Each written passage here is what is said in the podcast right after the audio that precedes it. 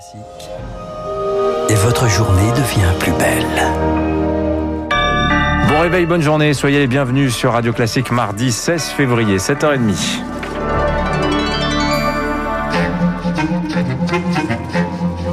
7h30, 9h, la matinale de Radio Classique avec Guillaume Durand. Et on commence, bienvenue à vous tous, avec une nouvelle qui nous touche particulièrement ce matin sur Radio Classique, qui vous touche particulièrement. Bientôt peut-être le retour du public dans les salles de concert, au moins pour des tests, à la fois dans les salles assises et avec des jauges debout. Alors c'est la ministre de la Culture, Roselyne Bachelot, euh, qui a prononcé ces paroles hier. Elle a redit hier soir son optimisme pour les festivals assis. Cet été, elle a rencontré euh, les organisateurs. Hier, elle a discuté avec eux pour les festivals debout. Les rencontres sont prévues demain et jeudi, mais on sait déjà que ça va dépendre d'expérimentations qui seront organisées au printemps. Deux concerts à Marseille et un à Paris. La ministre l'a confirmé. Rémi Vallès, à quoi est-ce qu'ils vont ressembler? Eh bien déjà Augustin, tout le monde restera masqué. À Marseille, où l'INSERM chapeaute le projet, les 1000 spectateurs euh, qui seront réunis dans la salle du Dôme seront divisés en deux groupes, un assis sans distanciation et un autre assis mais avec un fauteuil vide entre chaque personne. Le public sera composé de volontaires de 20 à 40 ans sans comorbidité susceptible de développer une forme grave de la maladie. Euh, tous seront testés avant, mais les cas positifs ne seront pas filtrés. Il faut se mettre en situation de brassage, justifie Roselyne Bachelot, mais les tests seront également réalisés dans les 7 jours après l'événement. À Paris, là, ce sont 5000 personnes qui se retrouveront pour un concert debout. Ça se passera à l'Accor Arena sous l'égide de l'APHP. Les participants qui pourraient danser, chanter, même se payer une bière en buvette devront montrer un test PCR négatif réalisé dans les 72 heures. Ils devront aussi avoir installé tous anti-Covid. Là encore, ils seront retestés la semaine suivante. Tous les résultats seront ensuite examinés lors d'un colloque scientifique le 8 avril. Merci Rémi Vallès. L'INSERM dont vous parliez a aussi mené des expériences avec l'opérateur Orange sur la mobilité des Français. Le journal Le Monde publie les résultats ce matin. Nous nous déplaçons toujours autant depuis décembre et l'instauration d'un couvre-feu à 20h puis à 18h au niveau national n'a pas fait baisser le nombre de nos trajets. Il reste toutefois inférieur au niveau d'avant la pandémie. Passons maintenant à la circulation, donc Augustin, entre pays européens. L'Union l'Union européenne tente de coordonner la fermeture des frontières des États membres. Elle va leur envoyer un courrier alors que malgré des règles communes, la Belgique et l'Allemagne ont instauré des restrictions. Depuis deux jours, l'Allemagne filtre les passages avec la République tchèque et l'Autriche. Le pays veut éviter l'importation de variants plus dangereux du coronavirus et regarde désormais vers la France. La Moselle est particulièrement touchée par la mutation sud-africaine. Une potentielle fermeture de la frontière franco-allemande inquiète Paris, Laura Taouchanov. Des embouteillages monstres à la frontière tchèque depuis les contrôles allemands dimanche.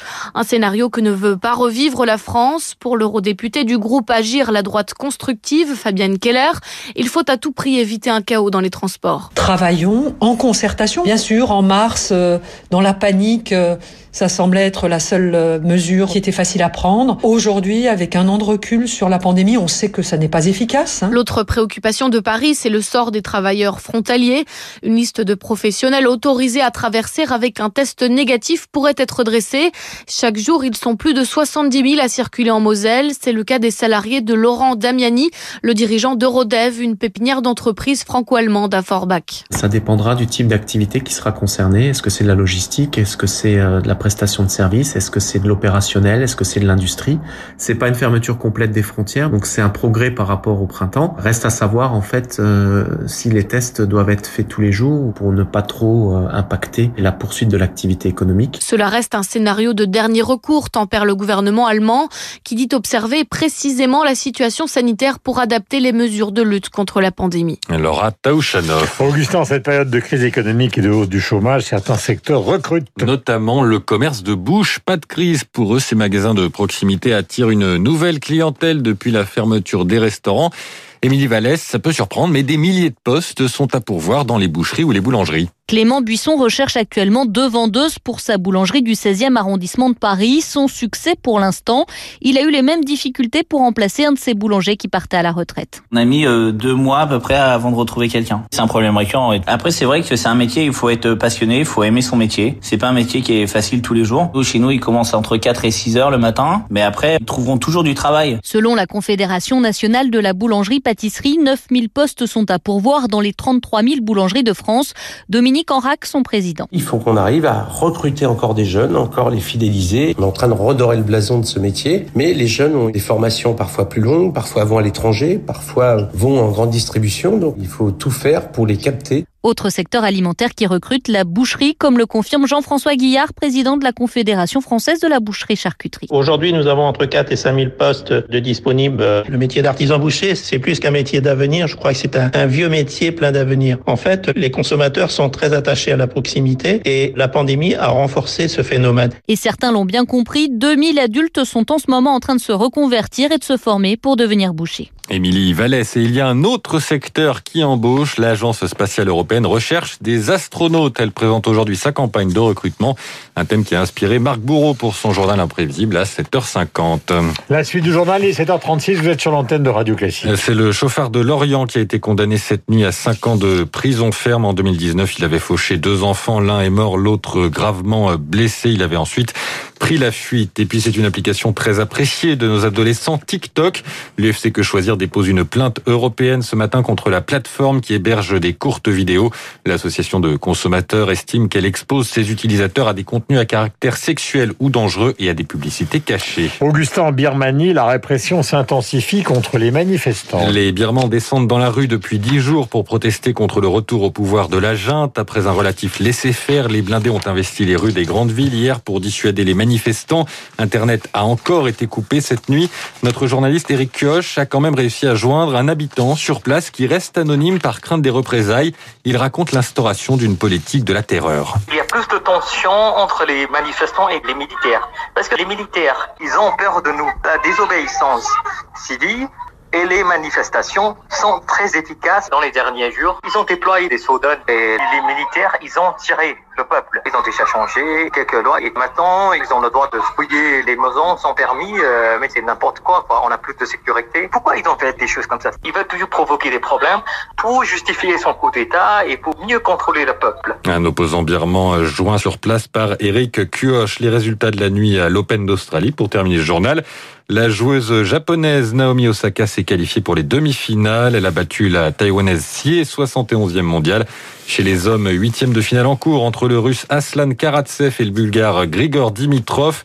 Le premier mène 2-7 à 1 et 4 jeux à 1 dans le quatrième set. Voilà, la République agressée. Poissy, nous serons en direct avec Carl Olive, le maire de la ville, tout à l'heure à 8h15. Il y a des bizarreries que vous trouverez évidemment sur Internet. La première d'entre elles concerne l'actrice Juliette Binoche qui exprime sur Instagram son incompréhension de ne pas avoir été nommée au César 2021 pour son rôle dans La Bonne Épouse, rôle central, alors que tous ceux qui jouent avec elle ont été nommés. Elle sous-entend qu'il y aurait eu des magouilles dans la direction des Césars car elle n'avait pas apprécié la cérémonie de l'année dernière et du coup elle se prend pour Louis Jouvet. Miroir, mon beau miroir, pourquoi ne suis-je pas au César?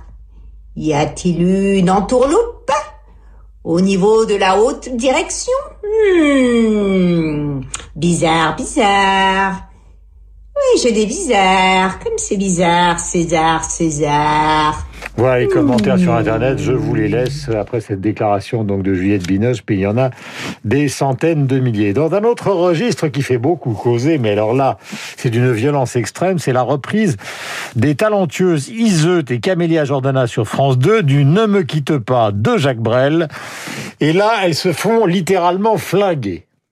Ne me quitte pas, quitte pas. Je t'inventerai des mots insensés que tu comprendras. Je te